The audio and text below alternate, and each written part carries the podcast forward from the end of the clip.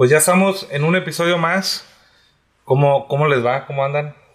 Pues muy contentos ahora con esta tercera edición de nuestro programa en la Cueva de la Historia. Ahí va, ahí va, ya van tres. Sí, así es. Y definitivamente el tema de hoy es muy, muy, bastante interesante porque, este, pues la vida eh, de Jacques Cousteau, pues es, es, este, es, un- es una persona muy visionaria, muy innovadora y pues muy contentos. Y va a haber buenas cosillas. Está, está el Arque Arnulfo, Mario, Luis. Y pues bueno, vamos a, vamos a comenzar. Agradecerles de una vez por estar ahí comentando en el TikTok, en el Instagram.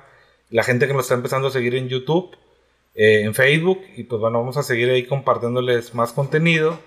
Y cada vez pues más objetos porque hoy, hoy escuché una frase de, un chinillo que andaba coleccionando cosas en Tailandia. Pero sí, el placer de recolectar y reparar las cosas para sí. contar una historia. Y me, me gustó. Entonces, por ahí creo que, que es lo que tratamos de transmitir. Historia de objetos. ¿no? Correcto. O de personas O que de hicieron los personas que objetos. hicieron los o, objetos. o aportaron a la historia algo, algo chingón. Definitivamente. Bueno, pues hoy vamos a platicarles posiblemente del explorador y oceanógrafo más famoso del mundo, quien gracias a los fantásticos inventos y también documentales este, que hizo a bordo del buque, ¿cómo se llama el buque? El Calipso. Calipso. Pues este vato cautivó espectadores de todo el mundo. O sea, estamos hablando de una época donde no había, pues lo que hoy tenemos como redes sociales para hacer un contenido súper viral, pero realmente hizo que mucha gente hiciera conocedor de lo que pasaba en los océanos, eh, que, que pudiera participar con todas las maravillas que iban disfrutando y bueno, los secretos de- del mundo submarino, por llamarlo así. Así es. Que seguramente tenía algún libro o, o documental que se llamara así, ¿no? Secretos del mundo submarino, ¿no? Sí, bueno, este hizo toda una serie de documentales que le así le llamaron los secretos del mundo submarino. Entonces, este, ¿qué te parece si comenzamos, eh, Luis, con la biografía, una semblanza de que Tengo- tengo un poquito de- de cómo eso. inició, ¿verdad? Este, Y, y corríjanme, porque pues yo sé que todos preparamos un poquito de contenido, pero honestamente, por temas de pandemia, trabajos, ocupaciones, llegamos y, y apenas pudimos compartir lo que trae cada quien. Pero yo creo que queda muy ad hoc porque este cuate nació el 11 de junio de 1910. Recientemente, hace unos días, fue su su aniversario. aniversario, Así es. Y murió también un 25 de junio.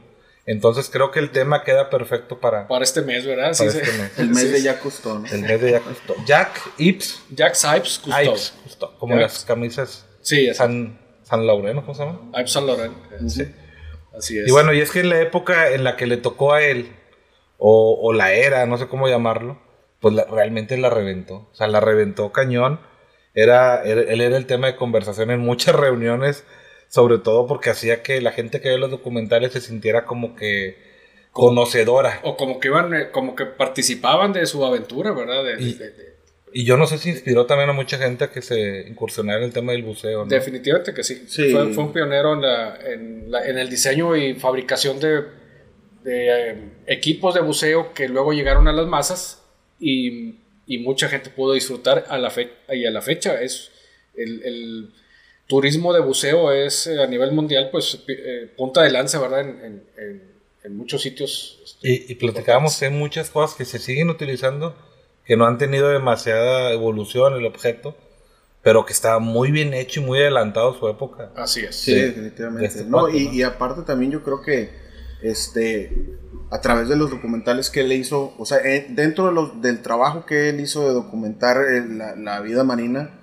este, muchos, él, él fue este, pionero en muchas cosas dentro de eso, en el sentido de que an- antes él captó en sus documentales muchos acontecimientos este, dentro del mar que jamás se habían visto en cámara. Claro. En- nunca en la historia de la humanidad. Entonces también descubrió él muchas especies marinas, tanto de flora y de fauna marina, ¿no? Entonces, pues el, el tipo era un pionero en toda la- el pionero, innovador, visionario en toda la extensión de esas tres El- palabras. El, ¿no? el explorador por excelencia. Por excelencia. Les voy a leer un poquito de lo que yo recaudé de información. Dice, la, la fascinación de Cousteau por el mar empezó muy pronto.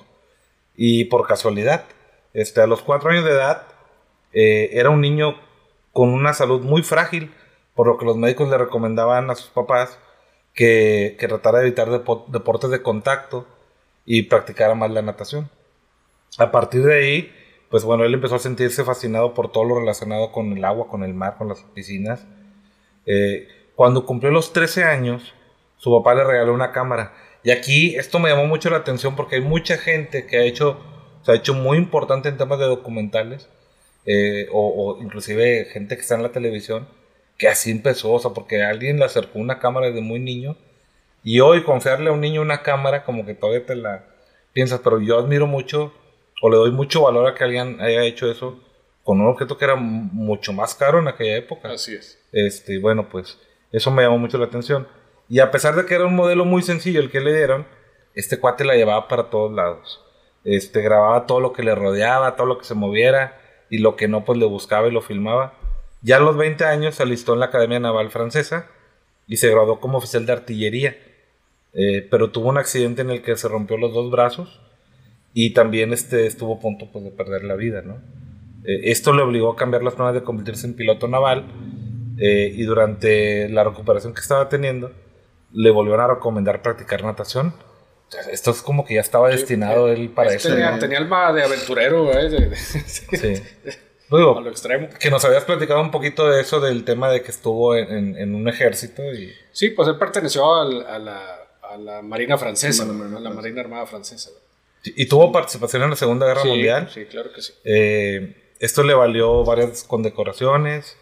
Eh, incluía la Legión del Honor. Sí, la de, la, la, Legión de Honor. De Honor. E incluso incrementó su pasión por el mar y por filmar el tema de haber estado en, el, en, este tema de la Marina. Y en esa época realizó su primera película titulada A 10 brazos bajo el agua. Y el 12 de julio del 37 se casó con Simón Melchior, con quien tuvo dos hijos. Eh, Jean Michel nació en el 38 y Philippe eh, en el 40, que fue el que falleció en el 79, ¿no? Eh, creo que Jan Michael fue quien falleció a bordo del Catalina. Uno de los dos, ¿verdad? No, Esta nos este, de eso. Pero eso eh, ahorita no, nos adelantemos. Cuando ya finalizó la guerra, eh, la Marina Francesa quiso aprovechar los conocimientos de buceo que había adquirido este cuate eh, y organizó una expedición submarina al Mediterráneo en busca de un barco romano, el Madia, que había naufragado en el siglo I de Cristo en las costas de Túnez eh, y esta fue la primera expedición arqueológica subacuática de la historia en la que emplearon aparatos autónomos de inmersión diseñados por el propio Jacques bueno, Aquí sí quisiera hacer un... y por Emil, eh, perdón, y por Emil Gañán. Gañán, así es. Que, que era, que era su amigo y compañero de, de armas, ¿verdad?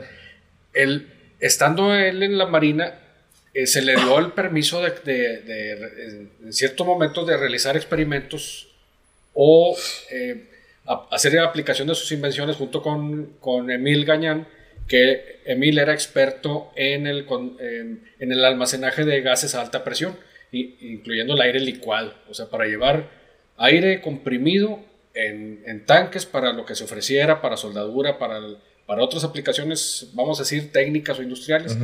Y junto con Cousteau, este, desarrollaron el equipo de respiración También era un ingeniero francés, ¿verdad? Era ingeniero, sí, así es.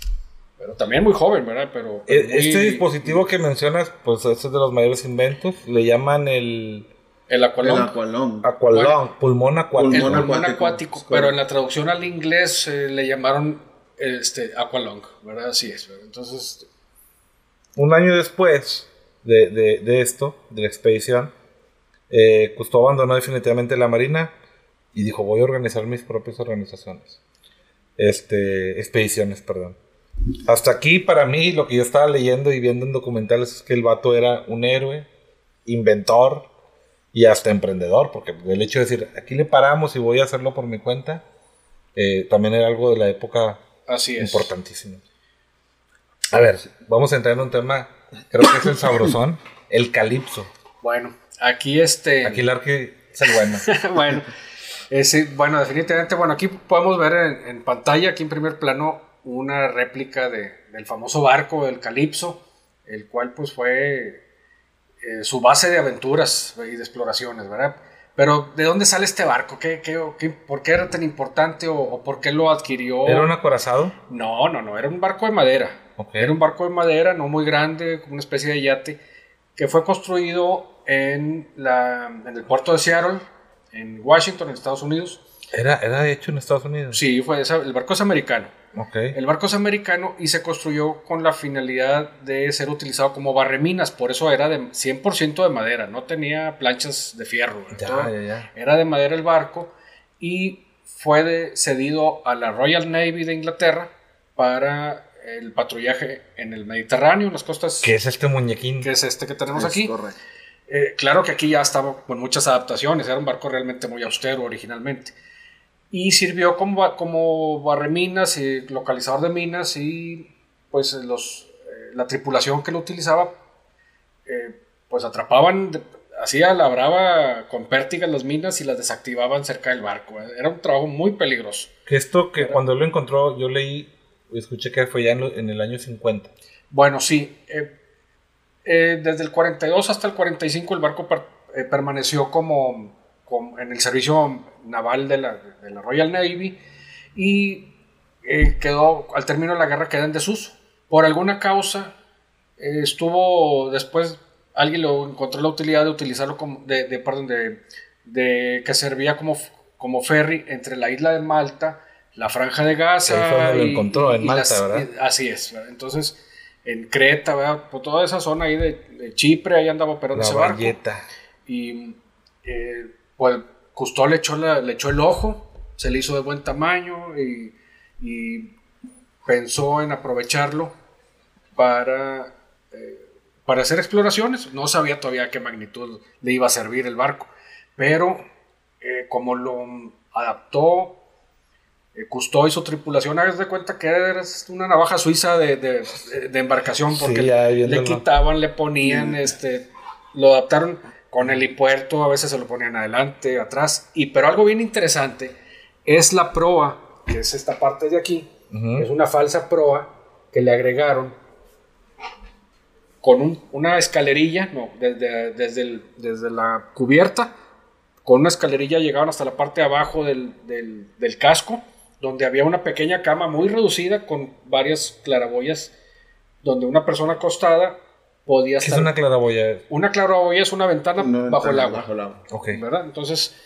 em, con vidrios gruesos más o menos de 4 pulgadas, em, hecha de cobre.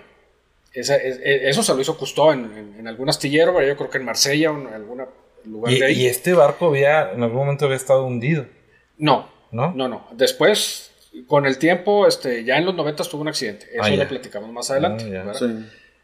Eh, eso fue en Singapur. Entonces, esa le llamaba la falsa proa, porque era, esa no, no iba a resistir un golpe, era muy frágil, era, como te digo, un túnel de cobre, pero permitía hacer observaciones bajo el mar sin mojarse.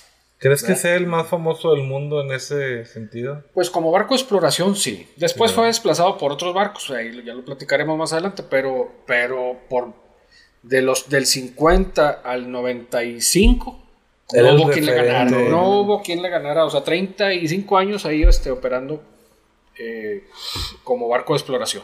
Y también hay una historia ahí detrás de cómo ya Cousteau este, obtuvo este, al Calipso inicialmente, porque hay un, hubo un filántropo este, que se llama Tomás Loel Guinness, que es, es parte, Guinness. sí, Guinness, es parte de la, de la familia de la Chela Guinness, exactamente inglesa. Él era un, un millonario filántropo, entonces él quería ayudar a, a, a Jacques Cousteau con, con el tema de las exploraciones y eh, cuenta la leyenda que el, el tipo fue el que compró el Calypso Ujú. este, y se lo rentaba ya Cousteau por un franco al año. Y después se supo, esto no, eh, no, este, después se supo que solamente le pidió dos cosas. La primera era, No, no, no vea, porque Ah, no se van a enterar son- la gente. Son cosas buenas. Son cosas, Ah, no, pues es una historia, ¿no? A ver. Entonces, este, de solo le pidió dos cosas. Nada más le pidió de que nunca mencionara, que aparentemente no lo cumplió porque después se supo, pero que nunca mencionara quién, le- quién lo ayudó a obtener el calipso. Y la segunda es que ya no le pidiera, que nunca le volviera a pedir, a pedir ayuda económica. Bueno. Entonces, este, así fue como ya Cousteau obtuvo el, cali- el calipso, ya como el Arqui nos comentó, es, es, es, pues es una leyenda, ¿no? En, en el tema de la exploración, sobre todo por todas las modificaciones que ya nos comentaba. A mí, Este, digo, no sé si todavía es, es, eh, lo vayamos a mencionar, pero una de las adaptaciones más importantes es esta grúa de aquí. O sea, hablando específicamente de la grúa. Así ya es. hablaremos de lo que está colgando aquí abajo. Este, eh, este que parece como platillo volador, pero la grúa era una grúa. O sea, tengo entendido. O sea, como una de- gru- como de camión, Como de creo. camión, o sea, no, no era nada especializado, ¿no? Así es. Ya. Y eh, bueno, para no, para no, este, que no se nos olvide, ¿por qué se llamaba Calipso el barco? Ese, eh, originalmente, pues tenía el barco militar, o sea, como en uso militar, tenía un designador de números, ¿verdad? Que en este caso era el J826 de la Royal Navy. Cuando lo ceden como ferry a la, a la isla de Malta.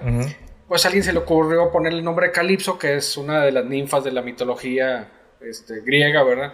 Y Cousteau decidió dejarle ese nombre.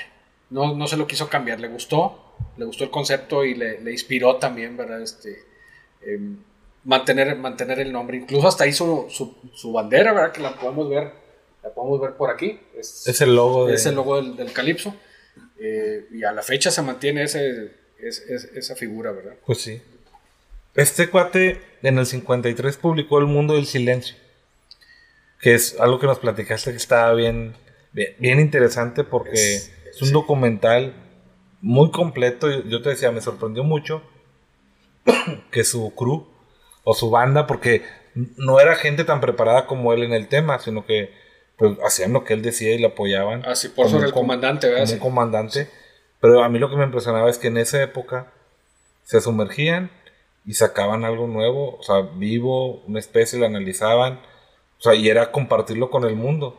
Porque como bien dijiste, a lo mejor en una pescadería veías peces grandes, pero el hecho de, de poderlo estudiar y sacarlo vivo y todo eso era, era y, otra cosa. y verlo en su ambiente natural. Es que esa película que mencionas fue la primera que, el- que la gente pudo ver en un cine. Una película de submarinismo, de exploración submarina. Este, la misma gente sintió que estaba, que estaba en él, empezó- inmersión. él divulgó el mundo marino. Sí, definitivamente Jacques Cousteau es, es el pionero este, en, en el tema de los documentales marinos. Antes que, antes que él, creo que había muy poco, muy, muy pocos documentales, este, o no había ninguno prácticamente, este, y era, mu- era mucho más limitada la información.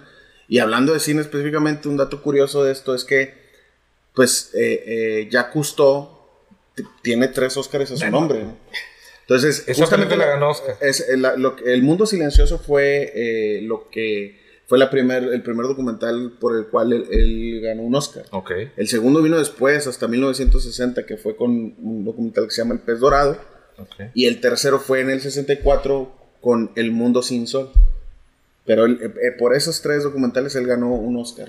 Entonces, este, pues prácticamente tiene más Oscars que Leonardo DiCaprio, ¿no? Está. Aquí está Pues la- sí, no, que Leonardo DiCaprio sin duda. Perdón. Pero que hay controversia porque lo que platicábamos era que lo que hoy ves en la película no sería muy bien visto. Bueno, sí, este. Hoy. Definitivamente era una, una maravilla que, que la gente pagar 10 centavos en, en un cine y sentarse a ver el, lo que había bajo el agua, en el mar y las especies y cómo se movían los buzos y los equipos y, y todo lo que hacían a bordo del barco. Simplemente los corales. No, hombre, era una maravilla, por eso Hollywood lo volteó a ver. Ajá. No, era una- no, no fue producida por, por ninguna empresa de Hollywood, ¿verdad? Este fue, fue ya Cousteau y su tripulación y algún, algún sponsor que tuvo por ahí que les ayu- le ayudaba para los materiales de cine, las cámaras y todo eso. Ujú. Eh, y Hollywood los volteó a ver, ¿verdad? También le recibió la palma de oro por esa película, Sí. ¿verdad? Pero sí, ya, ahorita sí sería un poquito criticable, ¿verdad? Si la vemos, esa película, digo, yo creo que se puede localizar en, en alguna De hecho, plataforma. está completa en YouTube. Sí. Por ahí les ponemos el enlace, solo está en francés. Aquí afortunadamente la tenemos, si vieron, si ven toda esta colección de videos, todos son de Jacques Cousteau, de las, todas las películas que hizo. Ya están otras. Este, sí tenemos por ahí como, son como 25 Sí, sí, más. este, que tenemos y probablemente tengamos algunas más.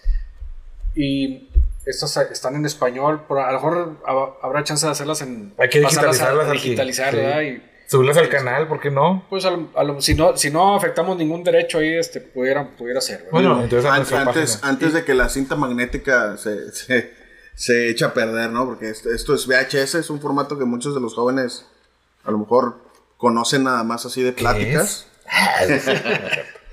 Los jóvenes. Ah, ya, no, sí. tú estabas desde. desde Del beta. desde- Desde el beta. Desde el beta. Max.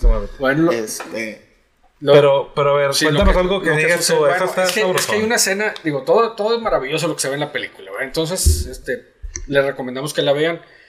Pero sí hay una escena donde un grupo de ballenas, cachalotes o ballenas de esperma, que también se conocen, va siguiendo al barco. Era como, como, no, no sentían, al- eh, con ese barco no sentían amenaza a las Aparte especies que no era tan marinas. común. No, entonces va una familia de cachalotes ahí junto al barco y delfines. Y un pobre cachorrito de cachalotes, si se le puede llamar de esa manera, un, una- un vallenato, un vallenato, ¿verdad? Sí. Sí. Pero con B, con B grande, ¿verdad? Sí, no, Sí, no, otros- no del- del binomio de No, oro. no, ya de colom- colombiano no. Este, pasa por abajo del barco y las hélices lo, lo- lo- les causan, le causan heridas Lo muy graves al pobre animalito. Y la sangre atrae a un banco de tiburones que en un ratito se lo, lo dejan todo tasajeado. Y el, el animalito ya estaba muriendo, ¿verdad? Pobrecito. Y entonces la tripulación del Calypso saca sus rifles Garand, militares que traían ahí pues, para protección Sí, y hacen un pues acaban con muchos abaten como se dice ahora ¿verdad? a muchos tiburones incluso a uno, a uno lo suben con pértigas a la cubierta y a, a garrotazos los matan ahí no era mal visto eso en ese entonces en 1950 eso no, No, no era, no, era una- tiburón- no era considerado una agresión a la fauna ¿verdad? No, y, Entonces, y- este, y como lo manejan en la película, hasta donde entiendo, es, es más bien como una especie como de venganza, ¿no? De, de vengar al, al cachalote este, Pues sí. pequeño, ¿no? Pero, pero le echan pero la culpa definitivamente a los, a los tiburones Cuando fue un error de ellos. cuando, cuando fue un accidente ¿verdad? fue un Que- accidente. O sea, no, en realidad no fue un error. y Bueno, yo no, yo no considero que haya sido un error porque pues, fue un accidente, ¿no? un accidente. La hélice va, el barco va en su, en En su, su camino, ruta, en su su ruta. curso.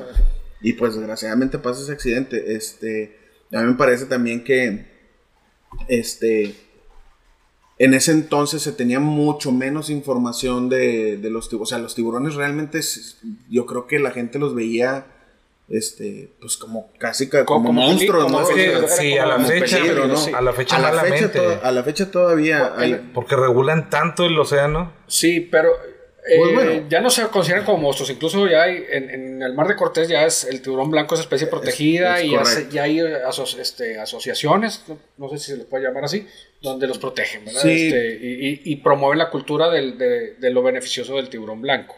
Sí, y hay muchas especies de tiburón también. Digo, nos vamos a desviar tanto del tema, pero ahorita regresamos. Este, que ahorita son, como comentar aquí, están protegidas porque la pesca masiva también, este, eh, cuando meten las redes para sacar atún o para sacar otros peces, pues ahí se llevan de encuentro delfines, tiburones, otras especies que no, que no están buscando y pues mueren, ¿no? Entonces, incluso hay gente este, dentro de esas asociaciones que han sufrido ataques de tiburones que perdieron una extremidad o así que entienden que el tiburón, o sea, que no, que no es, ahora sí que no es personal, ¿no? Que el animal no tiene forma de saber, este, este, o sea, no lo hacen por, por dañar al, no atacan al humano, este, porque lo ven como una amenaza, pues. Sí, sí, no, no, no está dentro de su cadena alimenticia.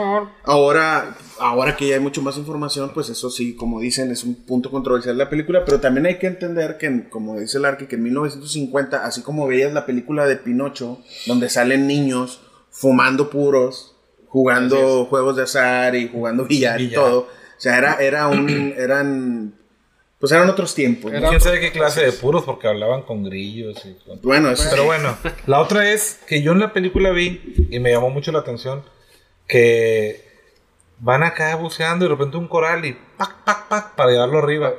Y híjole, o sea, ahorita el coral que pro- tan protegido que está. Ahora sí, sí, este, de hecho hay, por decir, en, en- hace pocos años o unos 10 o años por ahí, un barco italiano que arrastró el ancla en el área de Cancún y se llevó como 100 metros de coral, le estaban papá. cobrando millones de dólares por, Claro. por, por el, por haber dañado esa, ese arrecife, ¿verdad? Entonces, Sí, la biosfera sí. la altera completamente. Así coral. Entonces, pero sí, como dices, en 1950 era otra, eran otras las eh, perspectivas, ¿verdad? De ver, de ver la fauna marina y pues sí habría algunos peces que eran considerados buenos y otros eran considerados monstruos, ¿verdad? entonces, pues bueno, todo esto se ha ido depurando en la evolución de la exploración, ¿verdad? Precisamente lo- de, lo que el- de lo que nos presentó justo. Otro dato que vi en la película que no leí, pero lo vi en la película. eh, bueno, me impresionaba mucho cómo sacaban langostas a diestra y siniestra. Era como, pues tráete una- un atún. O sea, Sí. lo que hacemos en la alacena, pero ellos comían langosta y comida súper, pero, y aparte franceses, ¿no? O sea, tienen buen De tema, ambiente, cul- tema culinario. Buen sazón. Sí, pero en la cocina, al lado de la estufita, sale el vato. Había, había una compuertita y directo al mar. Ah, ¿la, la, la basurita o qué? No, no, no, por ahí bajaban.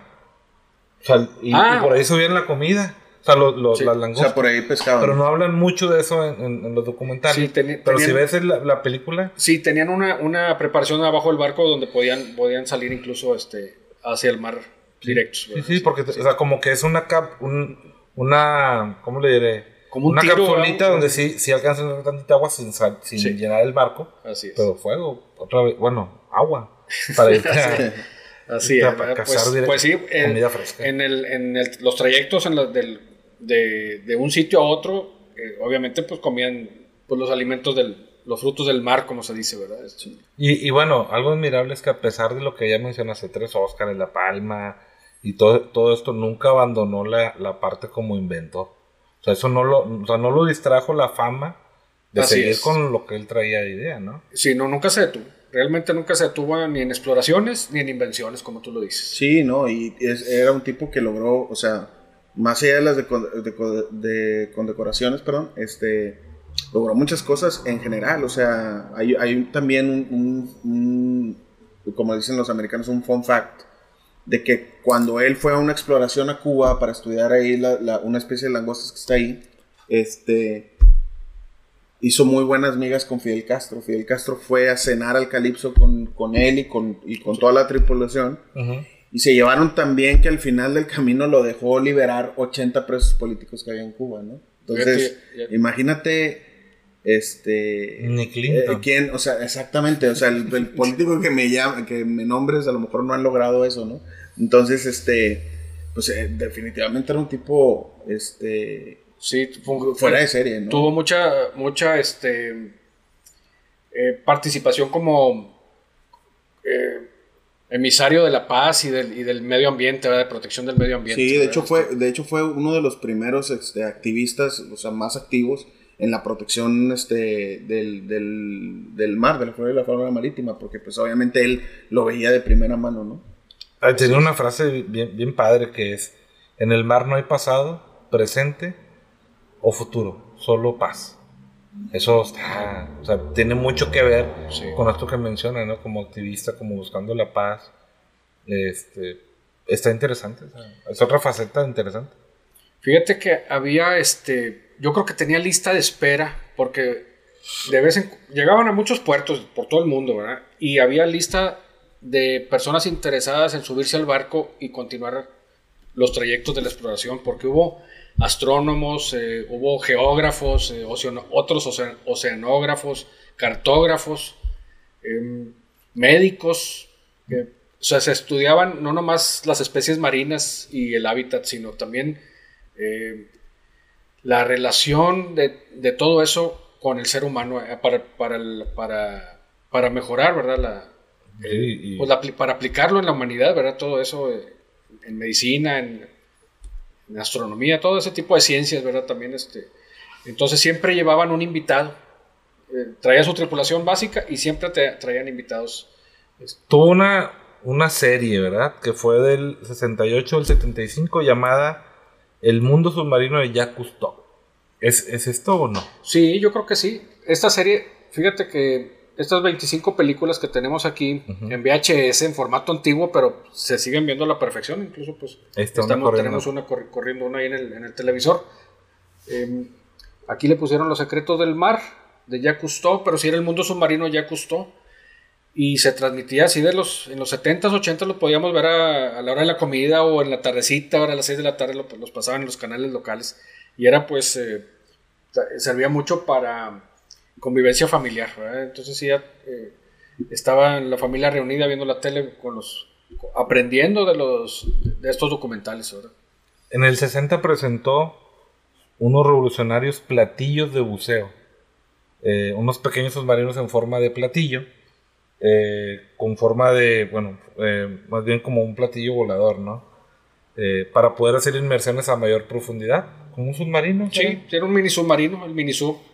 Y en el 63 construyó la primera base submarina a lo que costó permaneció junto a un equipo de expertos durante 30 días. O sea, 30 días bajo el agua. Bajo el agua. Bajo el agua, correcto. Sin, sin, sin res- o sea, con los suministros que ya tenían ahí. Yo no me imagino, aguanto ¿verdad? 30 días en la casa. Entonces me quedo pensando, yo, "Mete este cuate en el agua. Bajo el Sí, de hecho, él, Y fumaba. Ah, sí, fumaba. Claro, fumaba. ¿Y ahí cómo la hacía? se le apagaba el, el cigarro. ¿no? apagaba. No, él, te- él, él- él alguna vez dijo que todo lo que se ha hecho en la superficie, tarde o temprano, se va a hacer bajo el agua. O sea, él, él como que él tenía un sueño de, de que la gente, el ser humano, podría vivir bajo el agua. Y yo creo que fu- ha de haber sido, yo creo que de sus proyectos más grandes, porque él construyó las bases acuáticas, construyó tres. Una que estaba a 60 pies, otra que estaba a 100 pies bajo el agua y otra que estaba a 336 pies bajo el agua. Ok. Y hubo dos experimentos grandes. El primero fue de dos oceano- este, oceanógrafos que estuvieron ahí alguno- un par de días. Este, y pues les fue bien. Y el segundo, que es el que mencionas, que estuvieron más de 30 días, pero fueron seis personas viviendo. Al final, eh, la conclusión del experimento es que el ser humano era, era muy complicado porque el ser humano, como seres humanos, necesitamos mucho del sol. Sí. Entonces, este, eh, porque nos da pues vitaminas y, y- y- y anímicamente el ser humano necesita ver luz y el sol, ¿no? Entonces eso fue lo que complicó el experimento, pero lo interesante es que los resultados de esos experimentos fueron tan importantes que, que después se, se usaron y se siguen usando dentro de, dentro de este, proyectos de la NASA para la exploración Para- espacial. Para la permanencia, ¿verdad? En lugares confinados. Es así correcto. es.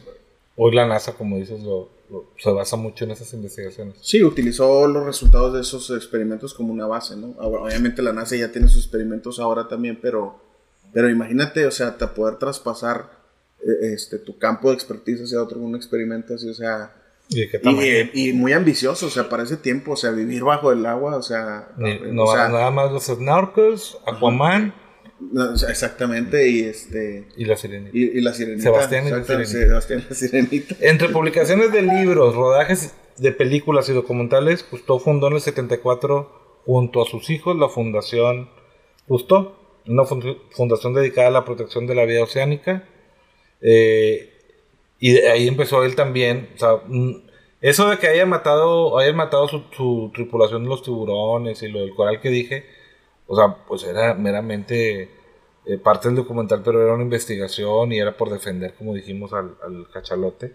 Pero realmente con esta fundación denunciaban a los que estaban devastando el, el- el- o afectando la, la pesca de una manera abusiva, ¿no? Bueno, fíjate que eso es bien importante porque en una ocasión, en una entrevista o en una reunión con eh, Charles de Gaulle, le- el mismo Charles, le- eh, Francia quiso eliminar en 1960 desechos radioactivos Nucleares, sí. nucleares y los iban a tirar al mar. Y Cousteau se enteró de ese asunto y promovió, o sea, hizo alboroto, ¿verdad? Este, y hicieron un bloqueo del tren, del tren donde llevaban esos desechos nucleares. La gente se paró arriba de las vías y el tren no pudo Los pasar. convocó. Y, y así. y entonces le mandó a hablar Charles de Gaulle y le dijo, oye, espérame, pues no, te, no, no seas tan fijado, o sea, no, el, este, mejor ustedes vean otra manera de deshacerse de eso. En el mar no lo tiran. No se dejó adre- adrementar por su propio eh, líder político. Sí, Entonces, eh, y no, y no, no, no progresó esa, no sé dónde hayan eh, desechado esos, esas cosas tóxicas, pero este, Y es que sí está no, lo, no lo tiraron en el mar por, en, en una de sus últimas entrevistas que también la pude localizar, este, él sostuvo que la humanidad probablemente ha perjudicado más la Tierra en el siglo XX que en toda la historia de la humanidad. Eh, en el 45 creó ese grupo de investigadores también submarinos en Tulum, que fue, bueno, fue director del Museo Oceanográfico de Mónaco y hasta su muerte fue secretario general de la Comisión Internacional para la Exploración Científica del Mediterráneo. O sea, el cuate realmente es toda, toda una leyenda. Sí, sí, sí me este, puso muchas denuncias de contaminación, o sea, de, de fábricas o factorías que estaban contaminando el mar. Él siempre puso, puso eh, en evidencia eso, ¿verdad? Porque sabía el perjuicio que, estaba, que estaban causando. ¿Y por América hizo algo aquí? Uy, sí, cómo no. Todo- él, él exploró toda la costa del continente americano, incluso el- en el mar de Cortés. Él fue el que nombró al mar de Cortés el acuario, natu- el, el acuario natural del mundo. No, este, no era un título poquito, era el máximo acuario natural del mundo, el Mar de Cortés. ¿Y el Amazonas? Sí exploró el Amazonas, sí lo Me exploró. imagino el submarinito abajo. Bueno, el, el lago Titicaca a más de 4.000 metros de altitud sobre el nivel del mar, ahí llevó sus submarinos, estos pequeñitos que podemos ver acá arriba, van a, los que van a ver había en- tráfico ahí. Este, los llevaron por tren, ¿verdad? los submarinos. Los llevaron por tren y, y, pues imagínate con, con los en las el pueblo allá arriba del, del Incas, ¿verdad? Este, a final de cuentas jamás habían visto ni esa tecnología ni, ni gente vestida de esa manera con trajes plateados y, y- y visores o de cristal, ¿verdad? Y escafandras y luego llevan esos submarinos donde se meten a, a explorar ahí ese lago, ¿verdad? Entonces anduvo por todos lados. Incluso actualmente hay una isla eh, que se llama Jacques Cousteau. ¿Dónde? Ni se imaginan dónde está, pero algunos la han de conocer. Está en el Mar de Cortés, a, a 65 kilómetros al este de La Paz, en Baja ¿Es California. aguas internacionales o de México? No, no, es, es isla mexicana, es- ¿verdad? es isla y mexicana. la acaban de nombrar hace poquito, no sé si un año o dos años por ahí. Eh, La isla es, el nombre original de la isla es la isla Cerralbo. Es una isla que tiene en su mayor extensión 65 kilómetros y en su dimensión corta, vamos a decirlo así, eh, tiene como siete, entre 7 y 9, kilómetros. Y eh, es una eh, isla protegida, hay que pedir permisos para visitarla, ¿verdad? Tiene especies eh, de reptiles, es zona desértica, pero en sus alrededores creo que hasta pingüinos hay, ¿verdad? Mm. Muy fuera de la zona de la Antártica, que es donde habitan mayormente los pingüinos. Ahí en esa isla creo que también hay pingüinos. Entonces lobos marinos y todo ese tipo de cosas. Y actualmente es la isla Jacques Cousteau, ¿verdad? Es la única que tiene ese nombre en todo el mundo. Qué honor Entonces es un para honor para nosotros Claro. contar, contar con eso. Claro que Cousteau pues en- eh, vi- visitó muchas veces México, estuvo en Mazatlán, Acapulco, en, en- en, eh, Cozumel, Mérida, ¿verdad? entonces este eh, sí trabajó mucho y hizo muchas exploraciones aquí en, la- en las costas mexicanas. en el 82, junto a su hijo Michel, o Jean-Michel, realizó una expedición de 11 meses a lo largo del río Amazonas para confeccionar un mapa y estudiar eh, la vía fluvial. Eh, un- fue una de las más importantes de, de- de todos los tiempos. Y junto a su otro hijo Philip, que también lo ayudaba en las investi- investigaciones, murió en Portugal eh, cuando el bote que tripulaba volcó. ¿Eso es, es- es buena esta nota? O A ver, ¿Me voy eso se me hace bien curioso. Uno de ellos, uno de ellos murió, pero en un accidente con el avión, con el Catalina. El Catalina era un avión anfibio, eh, también de, de uso militar, ¿verdad? Eh, americano. Y también fue cedido para la exploración, para apoyar las exploraciones. Y creo que Jan Michael ahí fue, es el que fallece. Ok. O, es- no estoy seguro cuál de los dos hijos, pero uno. No me sonaba eso que dices tú que, que a bordo de un barco sí, o de una lancha. Tengo entendido que fue porque se estrellaron en el, en el mar con, con ese, Con la avioneta. con, la con ese avión. Eh, luego hubo otro accidente en la isla de Pascua, porque también traían un pequeño helicóptero. ¿Verdad? Que, que lo hemos visto en los documentales cuando en, en el Estos choppers de... Muy chiquito de burbuja, de ¿verdad? Así, burbuja, este, sí. Muy pequeño el helicóptero Ujú. para dos o tres personas. eh, con el rotor de cola, alguien estaban haciendo un. Pues hicieron toda una expedición a la isla de Pascua. eh, más, fue una expedición arqueológica para tratar de, de- de descubrir el por qué hubo gente y luego se quedó desierta la isla. Eh, y en una de esas eh, salidas del helicóptero, una persona pasó por atrás y era de su tripulación. Pasa por atrás del rotor de cola, lo prende y pues ahí fallece. Sí, no lo Entonces, este fue un accidente. Tuvieron eh, cosas lamentables también porque eh, el equipo que utilizaban, tanto el barco como los submarinos, el helicóptero, el avión, todo era, era equipo peligroso. Se necesitaba mucha eh, práctica y mucha disciplina en el manejo de todas, de todas esas herramientas. ¿verdad? Entonces, pues sí llegaron a tener accidentes fatales. Y también falleció en junio, en- pero del 97. Bueno, el comandante Cousteau, eh, su salud se agravó en el 96 cuando, cuando el barco, en un recorrido que estaba haciendo por Singapur, choca con una barcaza. El barco se va a pique, eh, la tripulación, eh, todos se salvan, pero se hunde a 70 metros. Entonces, sí lo lograron sacar, fue, pero res- resultó el barco totalmente averiado, ¿verdad? Mm. Pero estuvo varios días bajo el agua, entonces en lo que organizaban. Y luego un problema legal porque no se ponían de acuerdo quién se iba a ser responsable por el accidente, si el barco estaba fuera de ruta o si la barcaza lo había chocado. Entonces, eh, fue un proceso legal que creo que todavía no termina. Incluso como el barco pertenecía a una asociación, no podían hacer la denuncia y hubo un asunto legal porque no había un propietario como tal. Hasta el 2005 la sociedad Custó adquiere el barco a su nombre, ¿verdad? Pero antes no, no, no había incertidumbre quién era el propietario real del barco. Claro, Custó y su tripulación lo operaban, pero quién era el dueño del barco había alguna, alguna ambigüedad ahí. Entonces, eh, eh, bueno, el barco después de ese accidente fue trasladado en malas condiciones al puerto de La Rochelle. El puerto de La Rochelle, en Francia, cerca de Marsella, eh, durante la Segunda Guerra Mundial había sido base de submarinos alemanes, después de que los alemanes toman, toman Francia, Entonces, incluso se ve ese puerto en la película esa que se llama Das Boot, el submarino, que es de los 60, ¿verdad? Se ve el este, puerto. Eh, al final de la, en la escena final donde les hacen un homenaje a los, a los tripulantes de los submarinos que habían estado patrullando y que lograron sobrevivir la guerra, este, es ahí en la, en la Rochelle. Entonces, luego la escena termina con un eh, ametrallamiento de unos aviones que matan a todos los que habían sobrevivido. ahí marcha, bueno. Mejor no les cuento la película, vean. Pues en el, en el 97 definitivamente, bueno, ya el Capitán Planeta, que también le llamaban así, este, como era conocido pues ya marchó definitivamente al, mundo del silencio. Quedó, quedó muy mal por ese, por, ese accidente del, del Calypso. Y el no poder superar problemas también, bueno, fueron cardíacos sus problemas, ¿no? Que ya padecía. Este, fue enterrado en su lugar de nacimiento, en San André de Cussac, Francia homenajeado con una calle y una placa conmemorativa. Y ahora sabemos que también con la isla, con la isla acá, por la, Baja California. La isla Cerralbo. Por, por las mares de mi tío Cortés. Este, para el recuerdo quedarían sus palabras que mencionamos hace ratito, que en el mar no hay pasado, presente o futuro, sino paz. Y bueno, esto es lo que yo preparé. Me gustaría que me contaran un poquito más de lo que ustedes este, investigaron, pero también platicarles de, de las cosillas que tenemos por aquí, ¿no? Sí, claro. ¿Qué, es eso? Hace rato me llamó la atención. Eh, resulta que, bueno, ya lo hemos mencionado en varias ocasiones aquí en esta, en esta charla.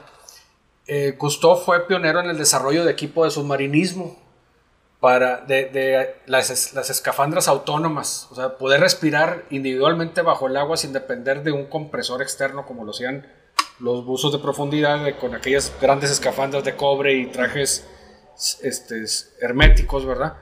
Pero desde, la, desde superficie les, les, inyectaban el aire y había comunicación. Y Cousteau con su amigo Emil Guiñán, ahí en el 42, 43, cuando pertenecía todavía a la Armada, a la Marina Armada Francesa, este, desarrolló equipo de buceo autónomo. O sea, el, el, el buzo podía moverse libremente sin depender de la superficie. ¿verdad? Entonces... o sea, ¿te refieres a, no tener que estar conectado? Conectado con un suministro de aire, con un compresor, ¿verdad? Entonces diseñó un tanque como el que se ve acá en... este, 3000 libras. Lado derecho. Eh, o sea, en una botella de acero podían comprimir aire suficiente para una casi una hora. Alguien con muy buenos pulmones que costó pues fumaba. Tú sabes, tú has visto a todos en el barco fumando, ¿verdad? Entonces, con, este, pipa. con pipa o puros. Entonces, pero bueno, hacían, eran a final de cuentas eran deportistas que estaban habituados a, al esfuerzo extremo de estar nadando. No es fácil. Tú, tú bueno, el, el arqui es buzo. Bueno, soy, sí, tengo una certificación de, de, buceo deportivo. Ya no lo he practicado, pero pues sí, tengo algo de conocimiento de eso.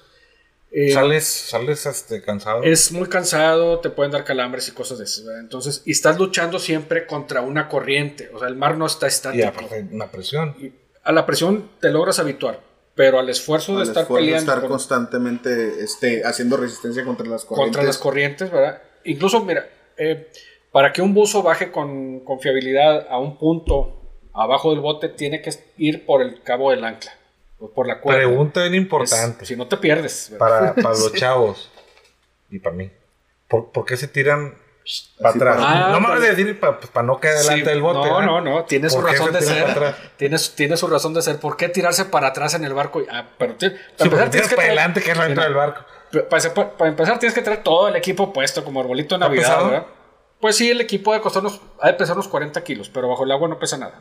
No, ni se siente Sí, que no, lo traes, no, no, es neutro. Pero bueno, ¿por qué para atrás? Para que se, va- se vea bien en las películas. No, nada más por eso. Nada más por eso. Es real, ¿eh? O Esto sea, que- podría meterme como escalerita. No, no. La manera, y es recomendación ahí para todos los que nos están viendo. La manera de entrar al agua no es aventarse para atrás de la lancha. Eso se ve muy padre en las películas. Te tienes que bajar ordenadamente de la orilla del barco. O de la orilla de la lancha donde estés, das un paso grandote, parado, y eso caes en el agua, pero no te hundes tanto. Los, cuando se avientan Eso lo para he visto atrás. mucho también. sí. Cuando se avientan para atrás, sí se ve muy, como muy, esper- muy experto, pero entras totalmente desorientado, no sabes para dónde estás, no, dónde caes. Entonces, ese es, una, es nomás Sí, efecto. Sí, te aventaste alguno así para atrás. Sí, sí, pero no sirve para nada. no sirve- grábale otra vez. Sí, otra entonces- vez. Lo mejor es entrar ordenado, con calma o con ese paso. Le llamamos Sí, sí, paso sí de lo has gigante. visto, ¿no? Que dan el pasito. Sí, claro. Le dame damos paso de gigante y entras al agua perfectamente viendo hacia dónde va, hacia el- tu objetivo. Eh, sí es una complicación entrar todo desorientado porque por unos segundos te, este, no sabes para dónde ¿Qué vas. oyes abajo? Entonces, ¿a qué, qué se oye abajo? Bueno, lo que se puede escuchar eh, a profundidad es el sonido de los reguladores, de los regula- reguladores de buceo, como el sonido que hace Darth Vader en las películas, ese. Entonces es lo, es lo que se oye y las burbujas.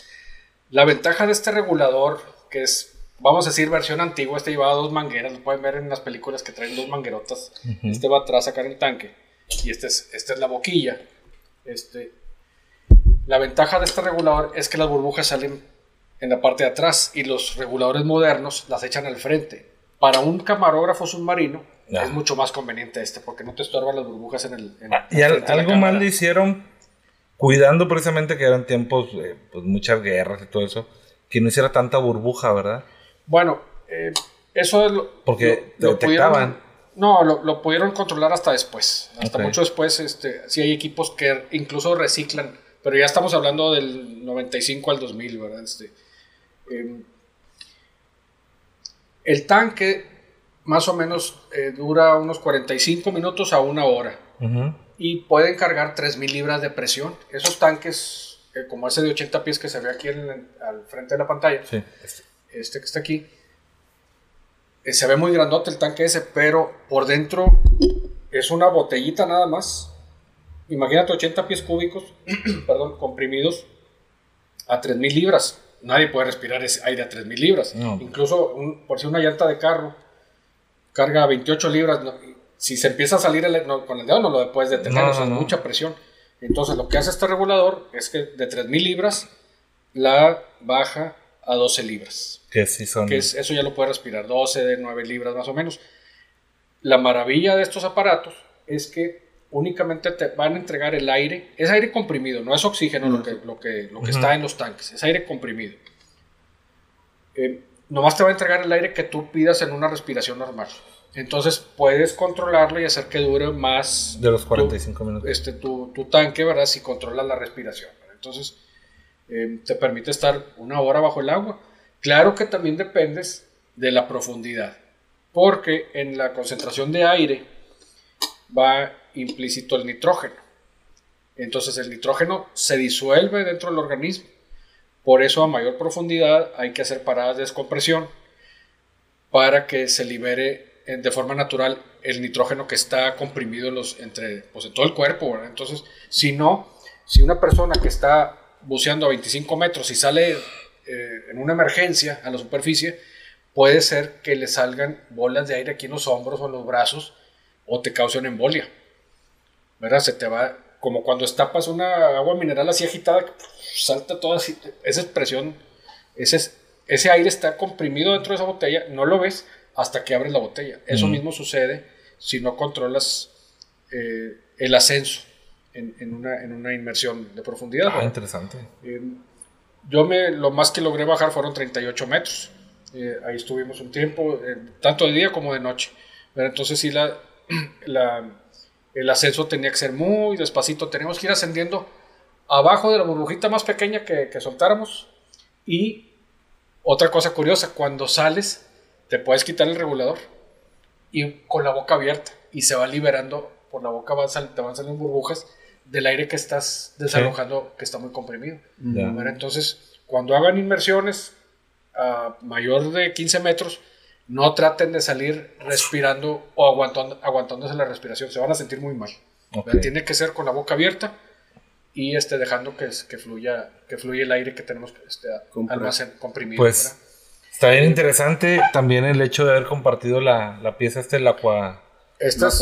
Sí, es, es una pieza original de la, de la fábrica que, que era colaborador Jacques Cousteau o diseñador, ¿verdad? Entonces, el Aqualong. Incluso también tenemos como una curiosidad, A ver qué traes ahí. un arpón de cacería. Vean esta, esta arma submarina.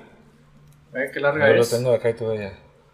Este es un arpón de cacería para, para cazar meros o guachinangos o así. Este, el tiene una cuerda de 4 metros Sí, con una varilla de acero inoxidable de, de- es como de no media pulgada, un poco menos, como de 7 16 de pulgada, es de puro acero y era la flecha esta del arpón va impulsado por con unas ligas eh, de hule, De goma. de goma, ¿verdad? Como las que se usan para los torniquetes de uso Sí. medio. Sí, ¿verdad? Ahí está un, pedazo, pero es- Sí, es- sí, sí, aquí que ya lo nomás es una reliquia, ¿verdad? Porque ya no la ya Es está un ejemplo. con el tiempo se es- daña. Una vez que entra, se expande la es- y es lo que hace y que ya, ya permite no se te va el- el- la, la pieza, ¿verdad? Ya. Pero pues sí, este. A ver si lo acercamos al ratito. le tomamos una Esta foto. también es de la, de la marca Aqualong. Aqualung. Ahí trae la marca. Tiene su marca, ¿verdad? También es como de los 70 también.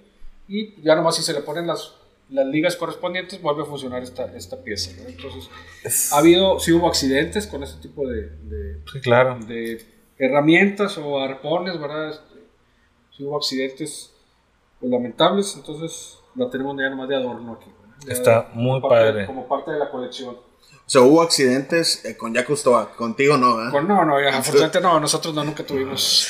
Yo también estaba como Pero entonces sí, este, me tocó tomar ese curso de buceo eh, con un programa de instrucción de la Marina Armada de México. Era con eh, un instructor que, que ofreció ese, ese curso aquí en la Universidad de Monterrey. Anda. sí, Entonces, la eh, incondicional.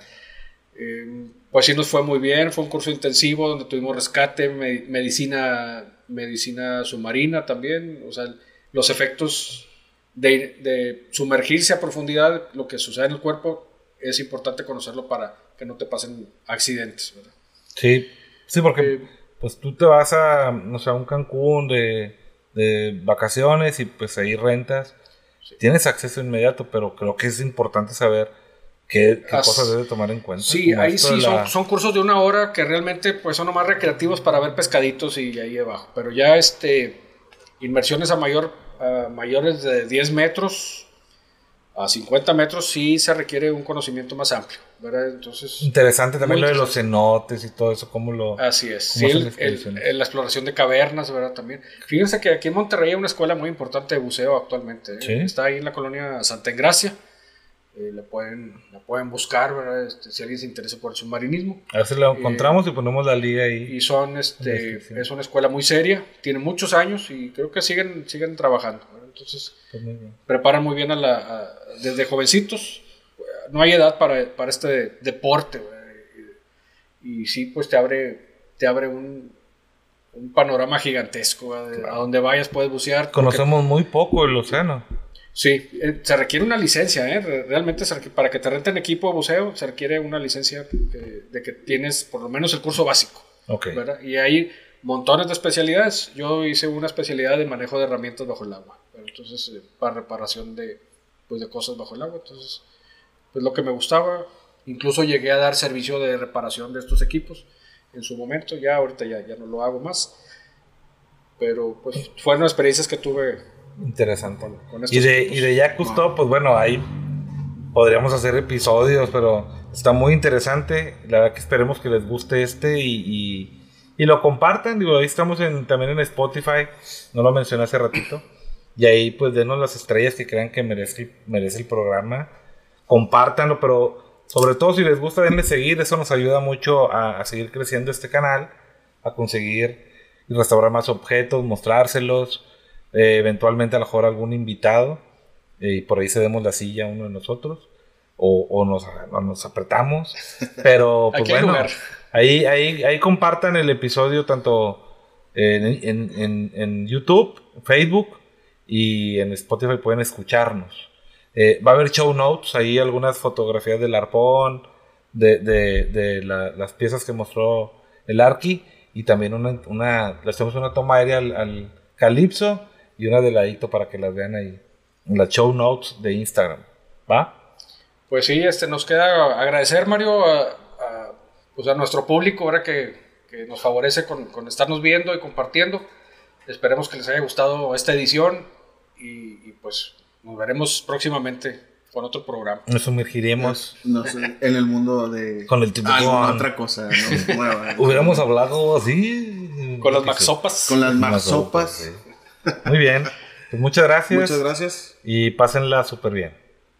Chao.